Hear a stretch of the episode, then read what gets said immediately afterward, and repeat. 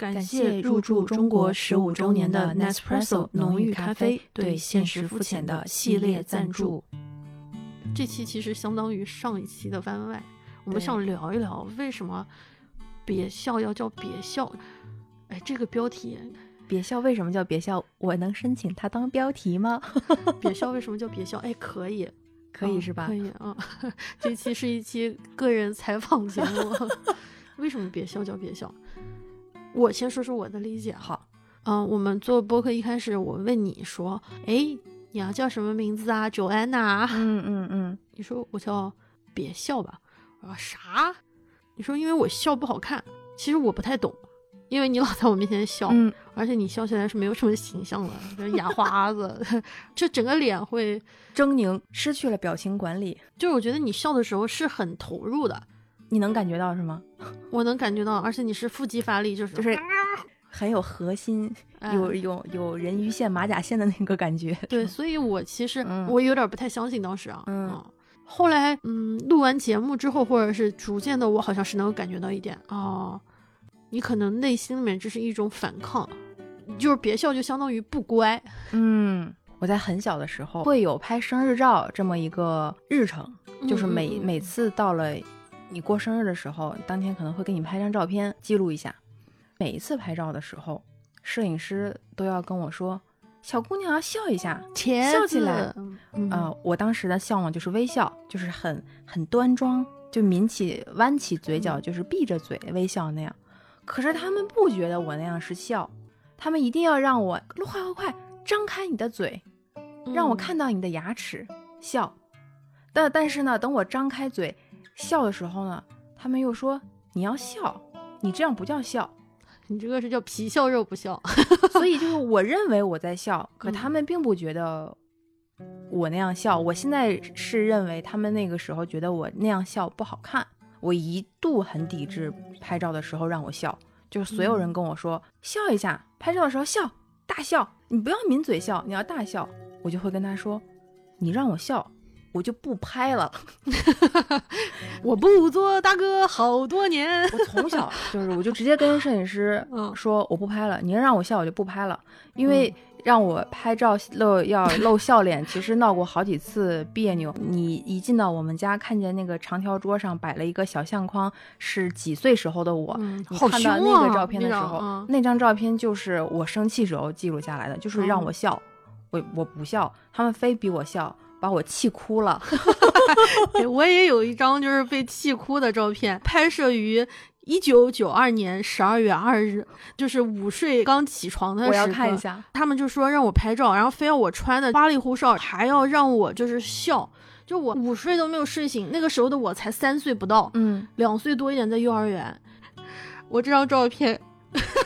啊天哪，太可爱了！就真的看出来你不高兴，我真的不高兴，就是情绪，起床气。对，就是这张照片跟你那张照片有一种，就是为什么要让我笑，还要让我穿这种奇怪的衣服配合你表演？为什么？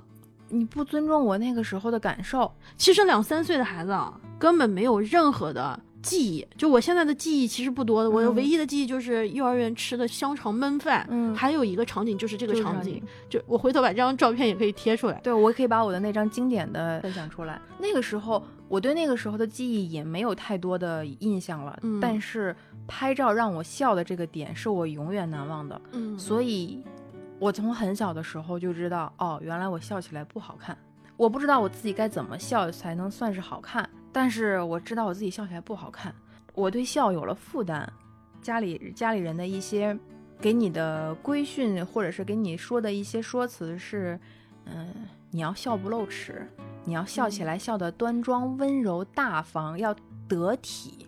我有朋友原来空姐拿那个筷子啊，啊去练习微笑，就是如果听友手上有笔或者有筷子或者是长长的东西。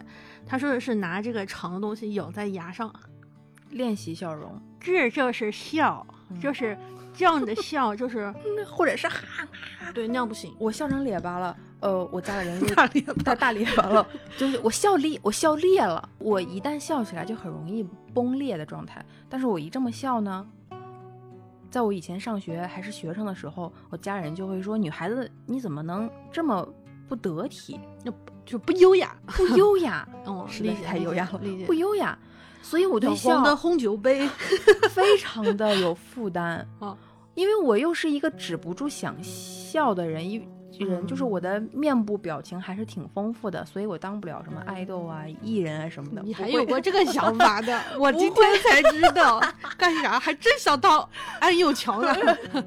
No No No，就就特别有负担了。我一方面想想要笑，另一方面我怕我的笑让别人感受不好。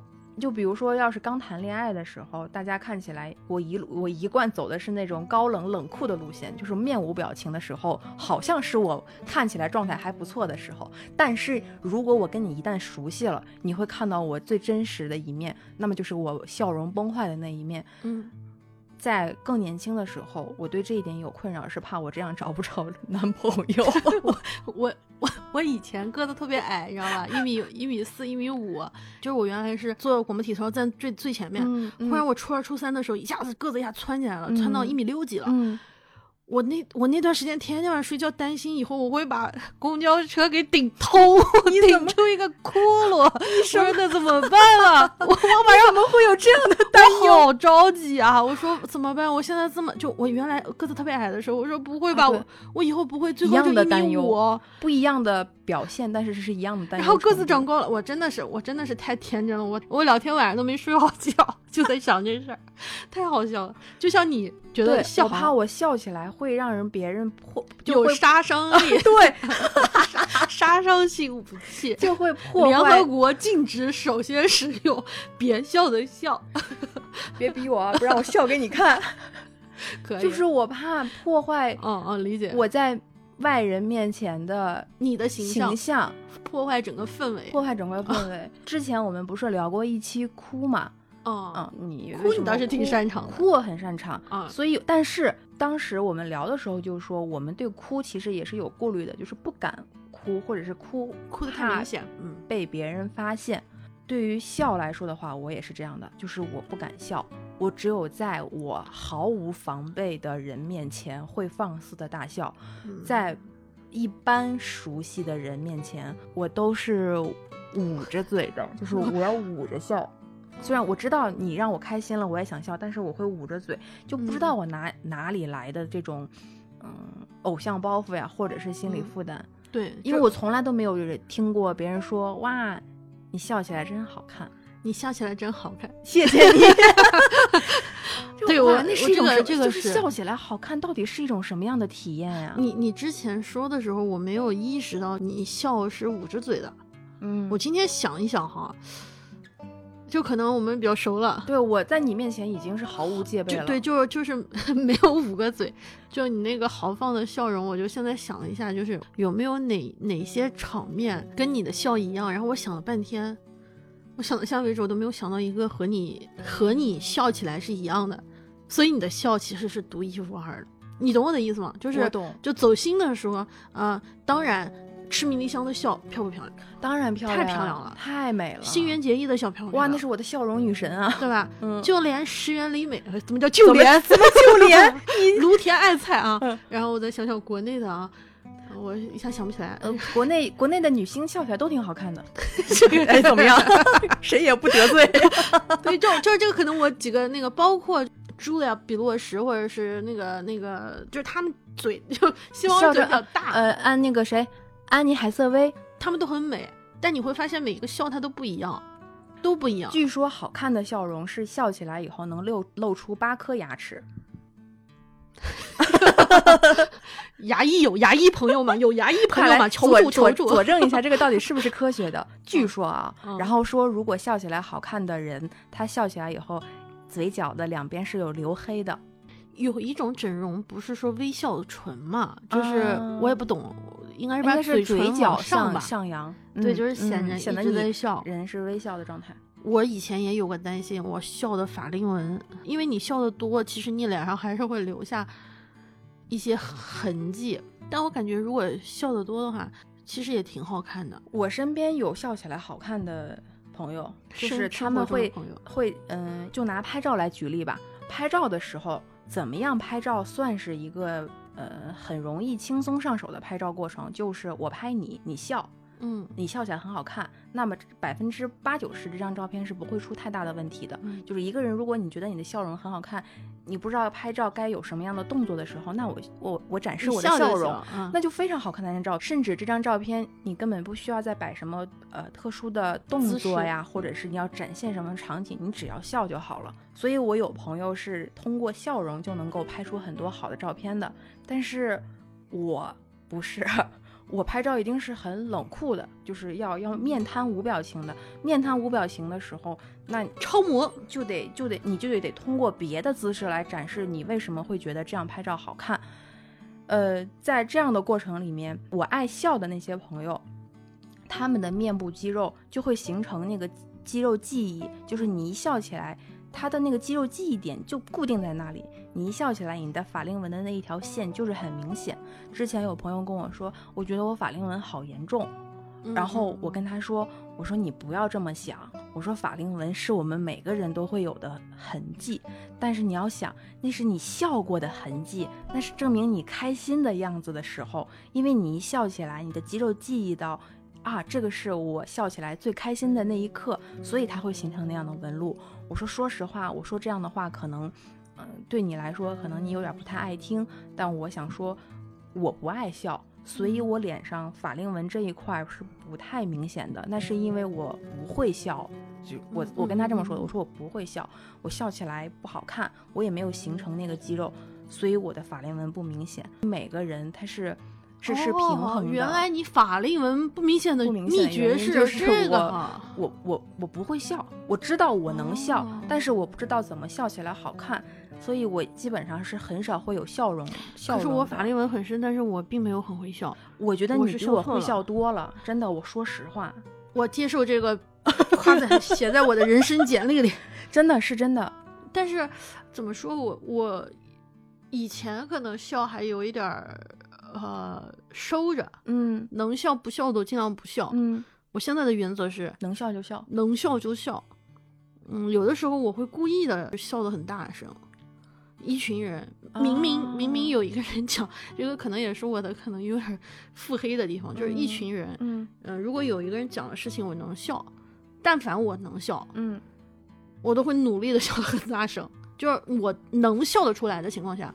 是你是有捧场的那种感觉，有。我希望他的梗不要落地，我希望他，因为因为我觉得只有这样他才会继续对对讲下去一个动力。如果积极的，如果我可以笑可以不笑，如果我选择不笑，那他就不会讲下去了。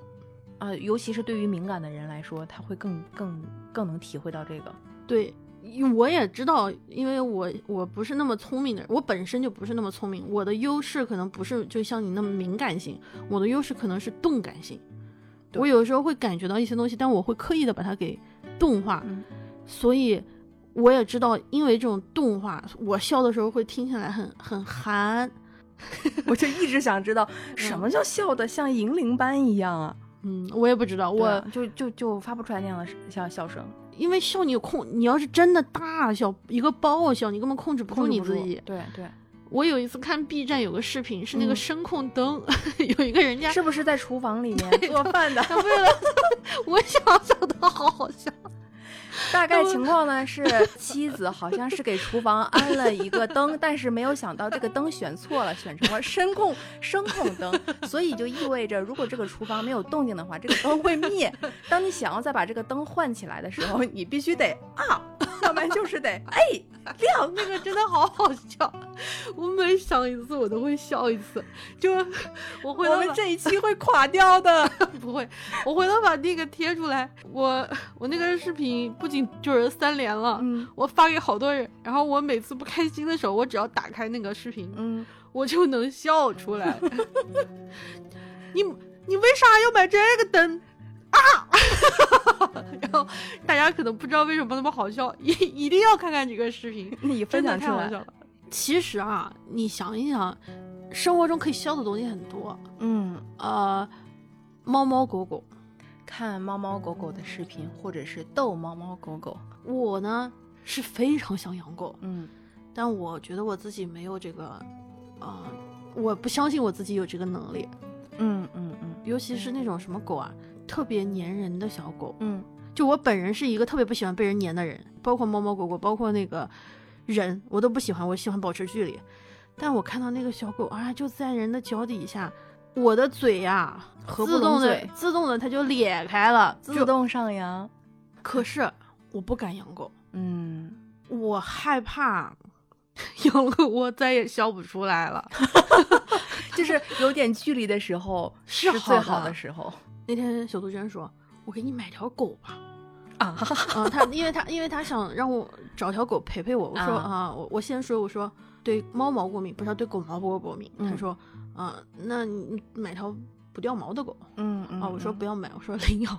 他说我们可以啊，也可以，反正就是什么。啊，总之说建议你养一就只狗。就就是他给我已经提供了 N 多选择，我看到狗我真的会笑，但我一想到狗要是爬到我的床上，或者在家里面把什么东西给拉，比如说什么吃那个沙发布给掀掉了，啊搞哪个地毯上面家里搞破坏，或者是我没有足够的时间，如果我如果我没有足够的时间去遛它，它在家尿啦，甚至是他万一生病了，我会担心我没有办法给他最好的。治疗方案。嗯我从看那个免费的领养，嗯到我朋友家小狗生的崽，嗯各种其实劝了我好几次。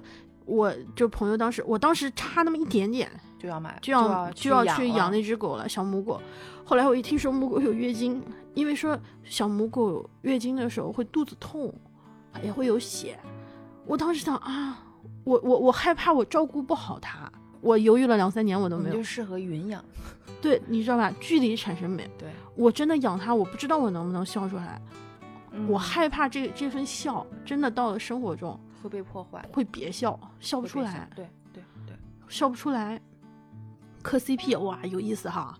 哎呀，哇塞，磕 CP 那简直就是，一回到真实的就是生活中，那又是另外一回事儿。就是它能，它确实是没有办法给你提供过多的什么深刻的营养的东西，但是嗯它最大的功能就是 让你体会到美妙的一刻，或者嗯是觉得哇，呃，原来人与人之间产生的某一种联系，或者是一种东西，它是它是只有人类才会呃嗯独享的那种美好。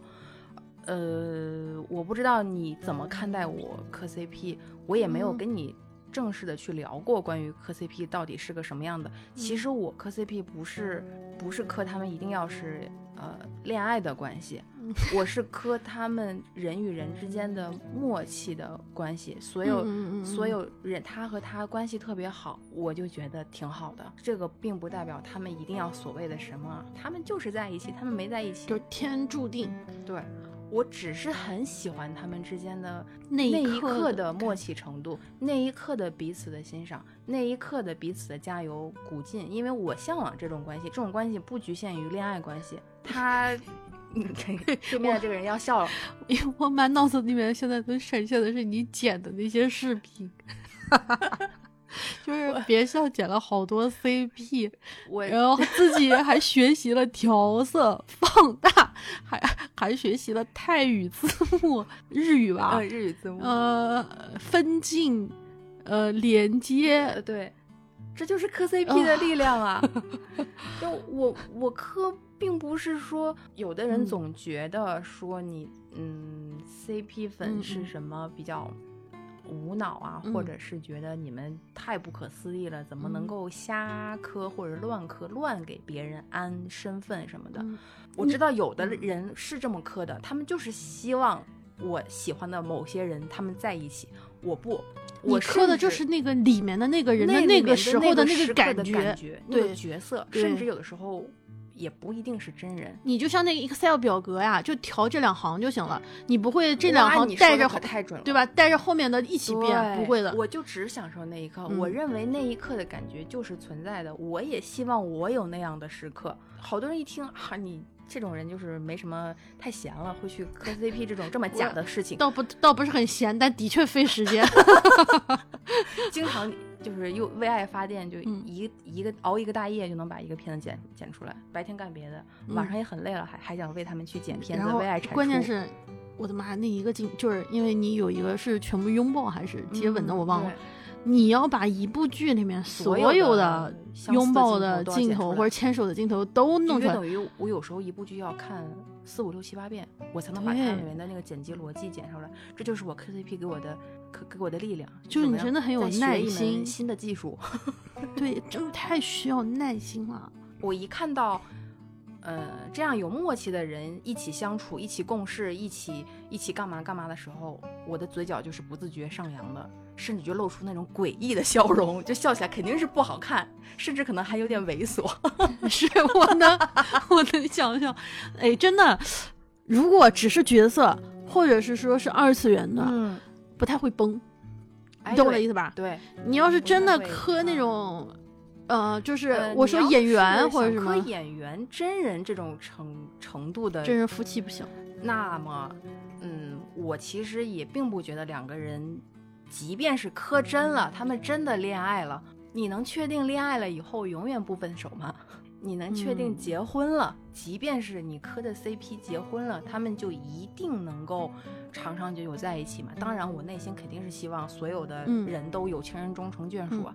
所以我只觉得不要太过于较劲，他们还要用放大镜看他们是不是真的在一起。我自己是不会想浪费那个时间在上面的。我觉得我还更希望两个人能够以平和的、细水长流的。那种关系能够持久下去，而不是说浓烈的、极致的浓烈之后就极致的分道扬镳。我磕不了那种 CP。嗯，通常你喜欢他们有一种有有一种情况，就你刚刚说的是他们的那个时候的氛围，氛围，他们俩两个人之间的惺惺相惜，化学反应，对对对。但有的时候啊，不需要两个人，一个好看的人 出现在我面，因为我知道他是这样，他哦看到一个就是也不能说帅或者美，就是好看。就是对对我审美胃口的，有的时候特别逗，就是别笑，平时不太笑，然后平时很严肃，忽然打开手机屏保对着许光汉就笑了。我其实特别的博爱，就是泰国也有弟弟，韩国也有弟弟。呃，哥哥已经驾驭不了你了。内内地也有弟弟，但是呢，只要看就是看其他喜欢的人吧，就觉得还好。哎，其实我们很纯粹。但是我只要看到许光汉就会笑。对，就你看到许光汉就跟着了魔一样。我一看他就会想笑。想见你之后，他也没有新的。呃，我这话是不是有点唐突了？应该会快有新片上了。但但可能有一段时间没有了。有一段时间有，但是也不好看。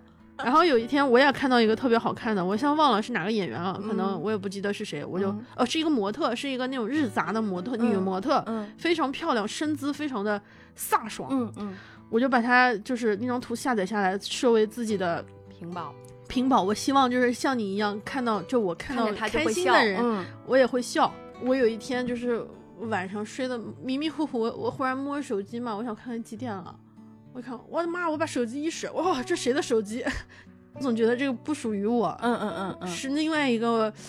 我我很清楚，我跟他是两个世界的人。就是无论对方你设成屏保的人是什么，嗯，我一般设的屏保的都是好看的人物，都是好看的，或者是现实生活里面的，或者是二次元世界里面的。我知道我跟他们永远不会有联系。我只是觉得那一刻我看见看见他的当下，我很开心。我希望打开我手机的时候，我能看到一个让我愉悦的东西，愉悦的呃画面，嗯，就就足够了。你上次说你吃火锅会笑，吃火锅和吃吃甜品，甜品，嗯，就是我去吃甜品的的状态是，我从决定要去吃甜品蛋糕和在吃的过程中都是很开心想笑的。哎，我会很期待去吃的过程，去吃的过程，但吃上第一口还好。就是甜品，就是甜甜的东西，奶油的东西。嗯，第一口和没吃到的时候是很香的。嗯，吃完了之后就没有了，就就那种感觉就。但是你你刚说的那个点是是更开心的。去餐厅的路上，我去找你约约咖啡馆的路上，我去找你约一个我们没有吃过的什么新的餐厅去去试一试的那个路上。是特别开心，就是很向往、很期待的。嗯，你跟他熟悉，你已经熟悉他味道，变成老夫老妻之后，就会觉得食堂，这不就不就不就是甜的吗？他就是我的食堂，对，不就甜的吗？食堂不好的意思，你为什么又跟食堂道歉？他他就就是因为因为好多人还在吃食堂嘛。我不是说吃食堂呢，就是不但食堂让人安心，就是是的。我什么时候去，他的菜色很稳定。成为食堂的意思就是我已经很安心了。如果现实肤浅。嗯，是一个吃东西的地方。嗯，你会希望它，比如说食堂、甜品店、火锅店，啊、川菜馆，嗯嗯、江南菜、各大浙江菜馆、徽菜、鲁菜、京菜，呃，烤肉店，嗯呃，小龙虾店。嗯为什么我想的全是中国的吃的？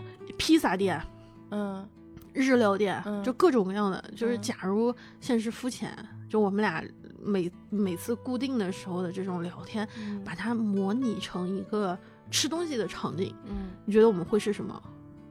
我觉得我们一定是开开到深夜的那种，嗯，可以是个小酒馆吧？小酒馆、嗯，卖什么？能够开鸡尾酒还是？不是，就是卖除去我 除去鸡尾酒以外的酒。那就啤酒呗，罐装啤酒。对，就是小卖啤部啊，最后还是小卖部、便利店，这样深夜便利店最适合、啊卖那种烧鸟串、对烧鸟是我的那个关东煮啊，对烤萝卜、豆腐包、海带丝儿、鱿鱼呃不不蟹魔芋蟹粉丸、丝 鱿鱼丝魔芋丝，就是卖一些笋、不太那么 酱油汤泡出来的，不太那么正经的正式的餐食的，也不用你太做。对，也不也不需要要有什么很好看的卖相，就是不用那么过分的、很随意的一家小馆子，然后大家去里面也就很嗯随意的进进出出这样的一个那我提个议，嗯，我洗盘子，我们不用一次性餐具好吗？我们不用一次性餐具，我们洗嗯盘子，嗯洗的洗洗的，洗嗯完洗盘子。好，那你还还要担当什么角色吗？如果在你们这家店，你负责干嘛？我负责招揽客人，哦不对，我负责招待客人，那你不负责点餐？你负责给他们拿那个对对签送送啊，拿那我可以负责洗碗和那个打扫卫生，那谁做呢？你做，我可以负责卸货、装货，给你切菜，穿成签子往里面塞，你负责。然后你不招待客户嘛？嗯，你听他们说话，我悄悄的听就行，但我要里外跑，你就在里面待着就行。还可以可以 可以啊可以，店面嗯不要太大，嗯、差不多是二十，最多啊，嗯。就二十个人，撑死了。我觉得十来个人是比较舒服的，就像我们去中目黑吃的那个柚子拉面那种，哎，对，差不多那种一个长岛，一个长岛，可以围着这儿，一个人也不会很尴尬。对对，嗯，深夜食堂那种座位，哎对，实验类室似类似嗯类似类似类似，嗯，可以可以，这个非常这个定位还是可以的。对有但是我我一想到这个我就想笑，我也不知道，因为虽然现实也没有，也不太现实要开起来也不太会那么顺利。，对，就是想的把开店想的过于美好了，但是现在想想就很美妙。嗯，我要开一个，嗯，我我夏天不开啊，我 夏天太热了，我要开一个蒲松龄。你想象一下《聊斋》，就是嗯我有一个斋子，木头席子打的，在那个自然，你想现代化一点，大碗茶，嗯呃，可能从那个大茶壶倒出来，可以嗯是冰的，可以是热的，有热茶，嗯，一边儿有个炉子给你嘟嘟嘟嘟嘟嘟嘟嘟一边儿是那个冰的，银色的，你知道吗？大的保温桶，记得。就一打开就是冰的，两种茶，几片西瓜，这个有甜的了，还没咸的，咸的咸的找咸的，要不然放点螺丝和鸭脖。这是什么奇怪的搭配？蒲松龄知道吗？你不如放茴香豆好了。茴香豆没那么好吃，我还觉得还是要有点肉咸香嘛，或者或者是咸蛋黄的肉粽子，就就类似，我就反正还得有个咸口的，甜的我就觉得脆脆的桃子或者是西瓜，还不能是夏天，还得有西瓜，这个要求有点高哈。嗯，冬天烤就是烤烤肉、烤红薯、靠，把关东煮的摊子拿过来给我，咱俩要不然 开交流开开那个并联的吧，开成开成连锁店得然后我。要让你干嘛？我想想啊，我要给你发一把扇子，让你插在这个裤裤腰裤腰带儿的后面，嗯，来回的跑，跟我一样穿一个就是你那种肚不是肚兜，就那个什么那个就是那个叫什么围裙围裙什么肚兜呀，我疯了。不兜也不知道，也不知道这个人心里在想什么。我那个地方的花就交给你打理了，还有花呢，嗯，但我不要那种高级的进口花。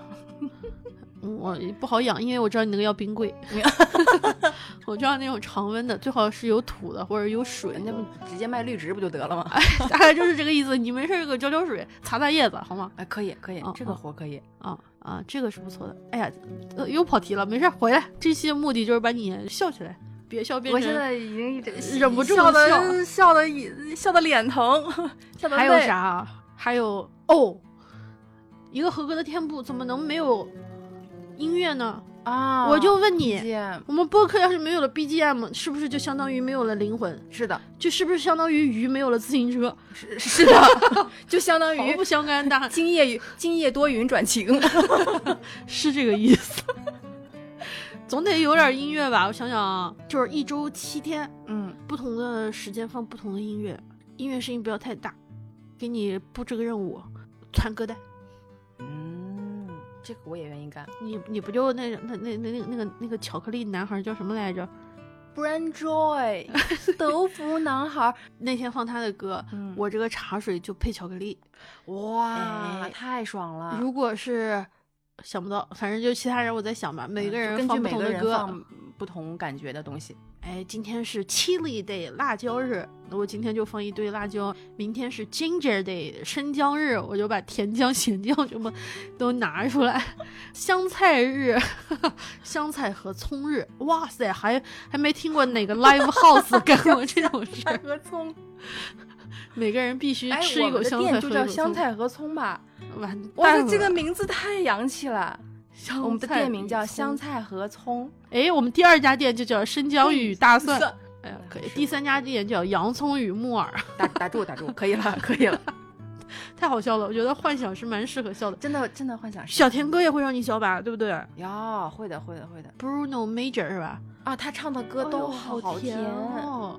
还有那个呃少男少女唱的歌，就嗯 Bruno、呃不对，Boy Pablo，就是他们那种歌，就是那种青春时的少男少女的恋爱。互诉互诉情感，或者是互相表白的，或者是暧昧时期的那种小歌曲，你知道蔡明佑吗？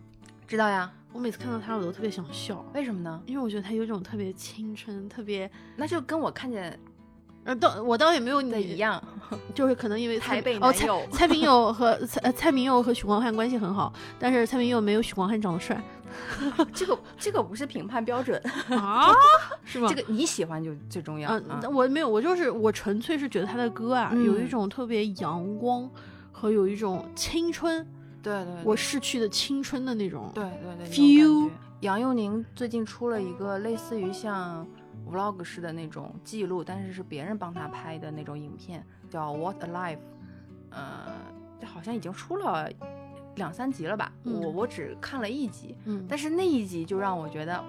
我就一直是笑笑容的状态，这不是那种吃线的那种笑，也不是那种 不是痴汉笑，吃饭的那种流口水的笑，我是真的很被感染到，觉得，嗯，就是日子得得这样过，或者是像他那样过的那种状态。冲浪男孩儿那种运动男孩 冲浪少男少女，滑板少男少女。嗯，是那种会有一种少年感。呃，你还记得今年上半年冬奥，嗯，呃的那个雪上项目，就是那个少高，那个具体的专业怎么名称我现在忘记了。然后有一个运动选手叫荣格，哦，我知道，他划出了他嗯个人的最佳的成绩。哎呦，那一刻我看他他自己庆祝，他为他自己庆祝的时候，我是特别的开心，感觉我好像也体会到他那种自我突破自己的那种。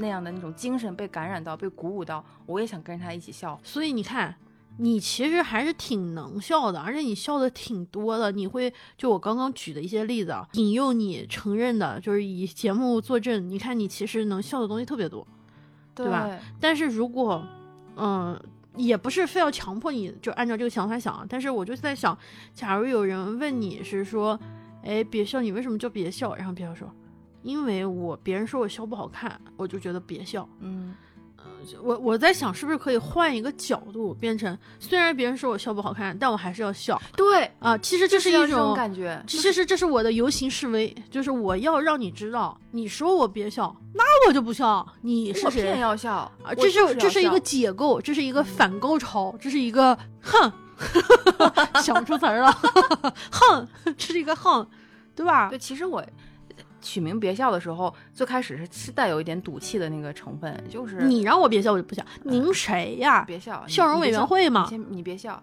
嗯，你不笑的时候挺好看。我曾经一度受这个困扰，就是我不笑的时候很好看，哎，至少好看啊。我我不行，不能这么这么说自己。重点挺好的，这句话我要留着。笑其实没有要求说一定要笑成什么样，嗯嗯，才会觉得你应该笑，或者是应该要笑到什么程度。我真的觉得那些笑起来，嗯，好看，或者是会会很有感染力的那种笑容，要要珍藏，一下那你要多笑。但是笑也没有什么可束缚的，嗯，因为我只要你发自内心。的快乐是最重要的，嗯，因为我们之前刚聊地球游戏厅，游戏厅，对，对，他，你看那些女孩的笑，好开心哦，连感染力，连 idol 也可以笑得如此的不体面，对，就就是直接笑倒在地上，嗯，笑得抽抽，尤其是永之的笑，嗯，还有大姐的笑，恩恩恩智的笑也是，她一笑起来，眼睛跟月牙一样，月真太好看了。啊，真的，你当时。也是有一定程度的面目，呃，狰狞或者是表情管理失控。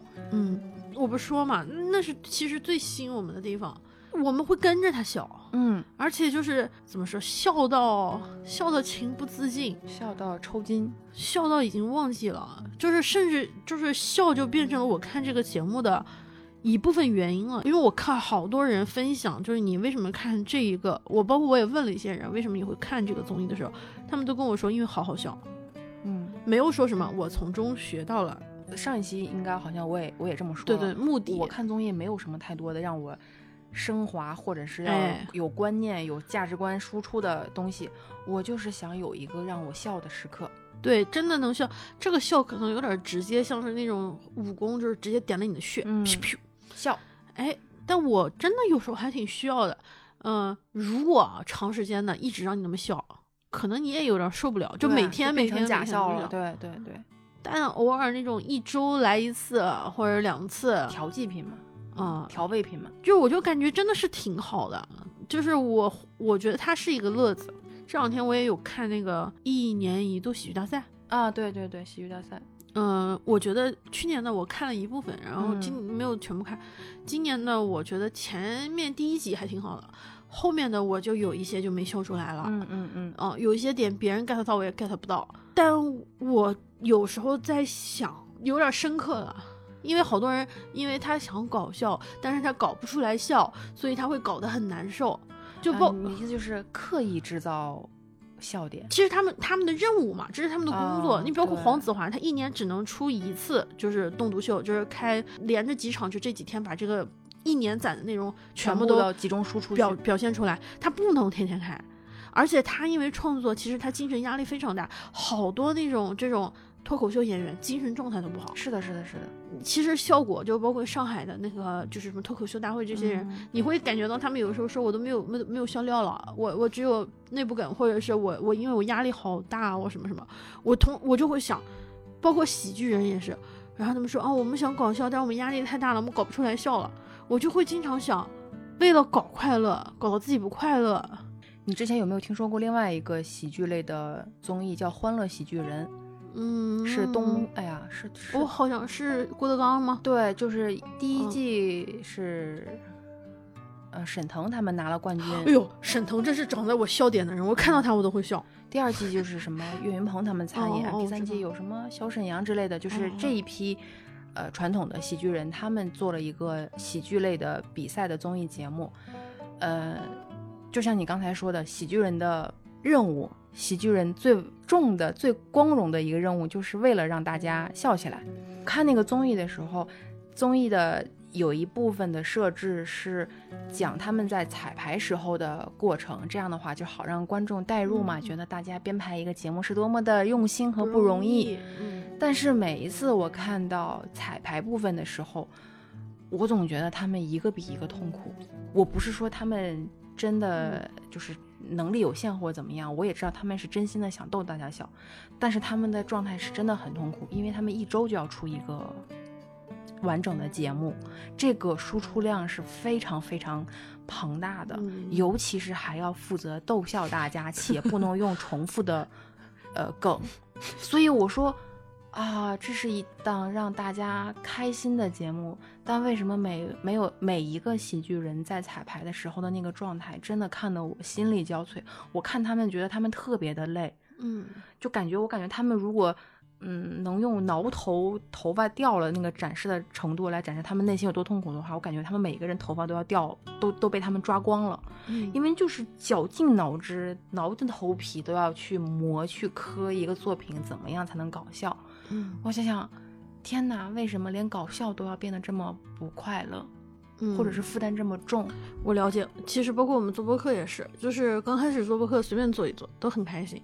嗯，到现在为止最受欢迎的那个《生命中的盐》，那不就是随便的是随意弄出来的。可遇而不可求是吧？呃，其实我我们不是也有段时间就是陷入所谓的瓶颈期吗？对，嗯，包括我，我觉得就是你把它当做一个特别重的事情来的时候，嗯，你是会有一些额外的负担。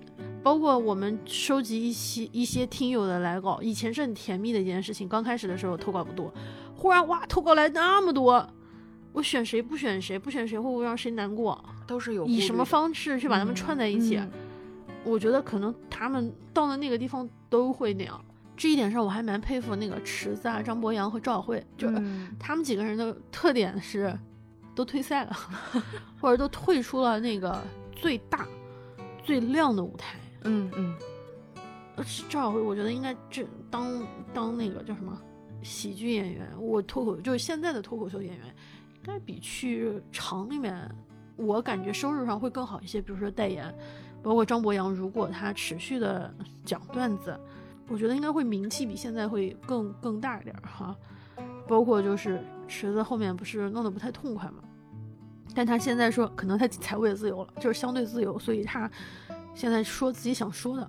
我觉得能放掉这种巨大的既得利益、轻易拿到的利益，还是挺厉害的。他不用再为了搞笑而搞笑，嗯，那他他可以创作一些东西，对自己满意的东对西。对，最早的最早，我们俩我还买的黄牛票，去看了那个仁义的那个《喜剧的忧伤》，对，是陈道明和何冰的，嗯从三谷幸喜的那个《孝之大学》改编而来的。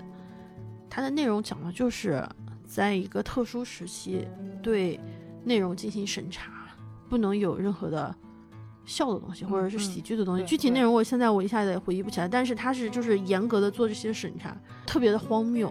但是他的那种心酸又是另外一种层面的讽刺，对，所以会有一种很高级的，就是你如果那个时候能笑出来，那说明你背后的含义懂得很多。那个讽刺的，嗯，怎么说？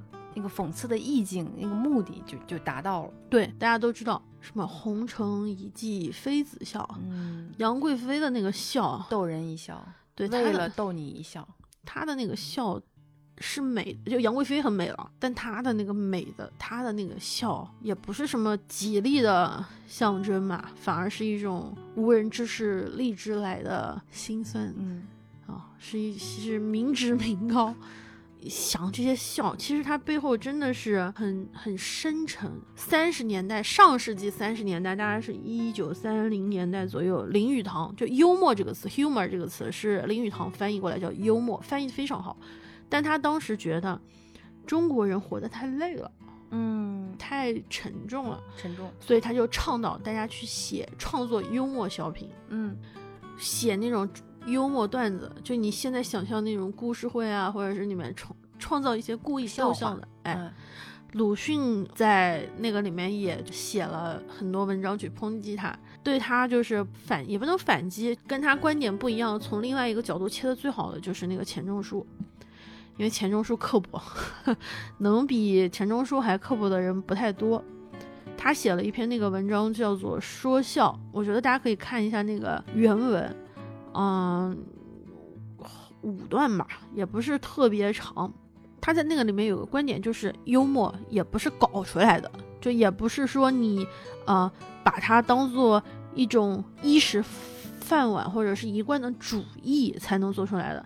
印象里面的德国人好像特别的严谨，特别的不苟言笑，所以他们也是在写一些，比如说幽默的时候，会特意的卷成，就是按照每一个步骤定点定量，适量的盐，一点点的幽默，但你也不知道到底有多么的这样的幽默的方式，把它给做成了一种，反而显得就是如果笑像香肠一样被扎得紧紧的，嗯，那它反而失去了它本来的意思嘛。是的，是的。今天说到现在为止，其实我一直想的是，能不能想一个新的方法来解释这个名字？您好，您为什么叫别笑？我觉得笑起来不好看是一个客观事实，但是我不能抑制我不笑。我知道什么时候好看，或者是什么时候会让你现出什么所谓的原型，但是我不会因为这个而去刻意的伪装自己，成为你心目中想象的样子。所以我叫别笑，我可能嗯还是不太会放肆的随意的大笑，但是舒服的笑，我得笑。嗯，我得我需要笑，所以所以你的别笑的理解可以是别笑成别人想笑的样子，是的，而笑成自己己舒服的样子。耶！谢谢艾瑞斯，这个这个这个题目真的是答完了，别笑成别人心中的别笑，笑成自己的。哦，好好，太棒了！天哪，好了，这个可以哈，其实是这个意思。不然很多人，但是一说就说啊，我拍照的时候别人说，嗯，别笑，呃，就是笑不好看。显得好像咱真不好看一样，就咱还是挺好看的，干啥？多给自己一些积极的、积极的暗示。你反来，反正也就长这样了，就这样了，还能怎么办呢？那那自己说好看，说不定有些人瞎呢。哎呀，也还好啊。完了，笑到现在忘了把 Nespresso 的赞助信息念出来了。我们能这么开心，是不是 Nespresso 还是有些功劳的？是的呀，这不功劳就来了吗？哎，那为了让我们笑得更开心。我们在节目的结尾为大家带来为大家制作呃为大家带来或者是分享一下更多能够让我们充满笑声的机会。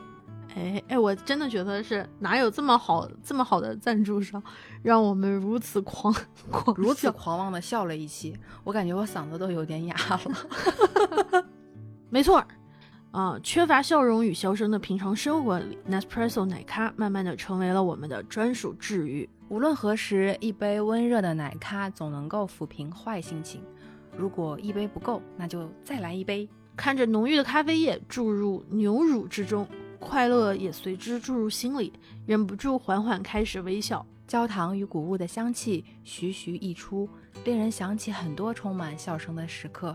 疲惫会一扫而空，紧张的时刻也会习惯性的走向 Virtual Plus 咖啡机，用制作一杯咖啡的时间平复情绪，慢慢放松下来。Nespresso 就像是放在咖啡杯里的短暂假日，充满笑声、阳光和好心情。